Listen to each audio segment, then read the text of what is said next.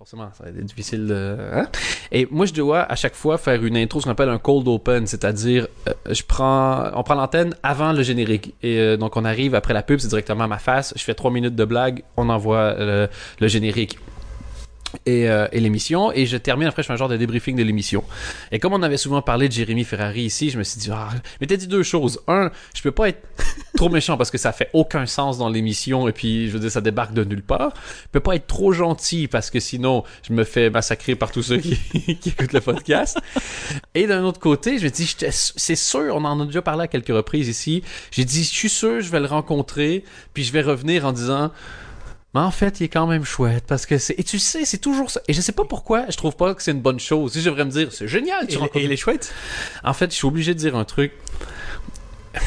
J'ai énormément de respect pour la passion qu'il y a pour le stand-up. Il fait pas ça par caprice, c'est pas une fraude, il met toute son énergie, il fait c'est quand il- quand il y a des échecs, il s'est pas juste fait comme oh ça réussit pas, je vais aller trouver un autre.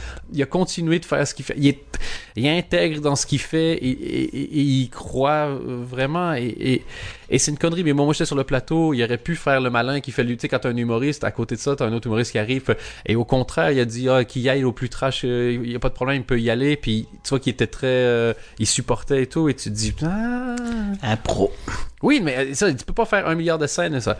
Et ça change rien au fait qu'on trouve le spectacle. Parce que je trouve que le spectacle Alléluia Bordel, c'est une série de prémices. Et ils sont super, les prémices, et qui manquent les punchlines. Et, euh, et voilà. Et toi, t'as vu, donc si t'as envie de te faire plaisir maintenant, parce que je te regarde sourire euh, avec les canines qui dépassent de tes J'ai lèvres. j'ai- vu la fin. T'as dit ce que t'allais, ce que tu m'avais dit que tu allais lui dire. Donc, ça, donc ça va, je, suis- je, je suis pas, euh, je suis pas banni dans Mais ce encore une fois, tu veux, tu veux pas l'attaquer, le type il nous écoute pas, donc euh, ça n'a aucun sens. Ah oui. Et il est pas là pour se défendre. De toute façon, et- inviter quelqu'un, c'est ça. Il a, l'émission, c'est une espèce de, pour ceux qui voient pas, parce que moi c'est la première fois que je voyais, c'est une espèce de grosse pièce montée, euh, euh, écœurante. Enfin, c'est trop, c'est trop, c'est tu vois. C'est la dixième praline que tu manges. Je dis pourquoi je. Et moi je me disais ça pourquoi je change pas, je j'en peux plus. voilà, c'est vrai non? On, on met un invité en valeur. Il n'y a pas de raison de ne pas. de- Évidemment, je peux. y- Voilà. Moi, je suis, je suis dedans, donc je vais certainement pas donner mon avis. Ça fait aucun sens de donner On mon l'a avis. compris. Mais euh, non, mais il, me- il me laisse faire absolument tout ce que je veux faire en plus, donc il y a vraiment pas de raison. Vous pouvez le revoir, c'est sur internet, c'est disponible, je crois, depuis la France, donc ça s'appelle simplement 69 minutes sans chichi. Mais c'était, euh, je trouvais que c'était un drôle d'exercice de de quelqu'un dont t'as vocalement dit que t'étais pas fan de ce qu'il faisait et tu dois derrière Ouais, J'avoue que je sais pas ce que j'aurais fait. et puis dans, la, dans les prochains invités il y a un certain Kev Adams C'est vrai? Eh ben en parlant de Kev Adams, euh, j'ai vu Fiston. avec euh, Franck Dubosc? Parce qu'en Belgique, ouais, ça sort un peu plus tard qu'en France. euh, et donc voilà, je l'ai vu. Euh, eh ben, c'était pas de la merde. C'était pas bien. Mais c'était pas de la merde. Ben oui, on a, a parlé la semaine dernière, mais moi je trouve que je trouve que Kevin, Kev Adams est devenu un peu comme Zaz ou Christophe Maé, une punchline sans que ça ait toujours euh, raison d'être. Le, fait que tout le monde se fout de la gueule de son selfie au César. En disant ah, regarde comment son selfie il est plus naze que le selfie des Oscars. Tu sais, mais qu'est-ce qu'il en peut, lui? Mais euh, moi, je me, moi, j'ai rien conclu à part le fait qu'il me fait pas rire. Mais c'est normal, je suis pas dans sa cible. Je me demande juste, il va faire quoi quand il, quand il grandira, quoi?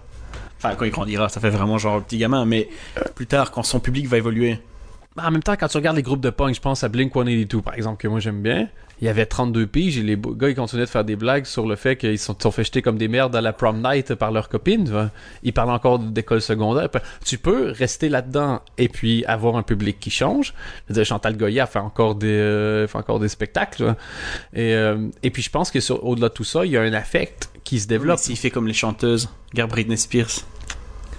Regarde Laurie, elle fait des chansons pour les Tamagotchi. Ouais. C'est pas de l'humour, ça Ça n'a pas sa place dans un podcast qui s'appelle Comedy News Weekly, ça La Tamadance Mais, le, pour, mais pour prendre ton exemple, je trouve que l'exemple de Britney Spears, il est bon. Elle fait des, elle fait des chansons pour adolescentes, mais après ça, elle s'est mise à faire des chansons de, de nightclub, elle s'est mise à faire des chansons hyper sexe, puis fait- il y a une espèce de transformation. Elle a frappé des gens avec des parapluies et elle s'est rasé les cheveux. Oui, mais il faisait chaud. Non, mais Miley Cyrus, c'est un autre exemple. Elle faisait des trucs pour, euh, pour ados. Et puis, le seul, le seul truc, c'est qu'une fois que tu fais ta Je pense qu'au moment de ta transition, il y a plein de gens qui vont te chier dessus. Parce que, même temps, qu'est-ce que tu veux faire? Soit tu fais la même chose, puis on dit que tu te renouvelles pas. Soit tu essaies d'aller vers autre chose, puis on te dit que. C'est pour ça que je dis, Ouais. j'attends j'attends de voir. Moi, je pense que Il le, va plus jouer les gamins.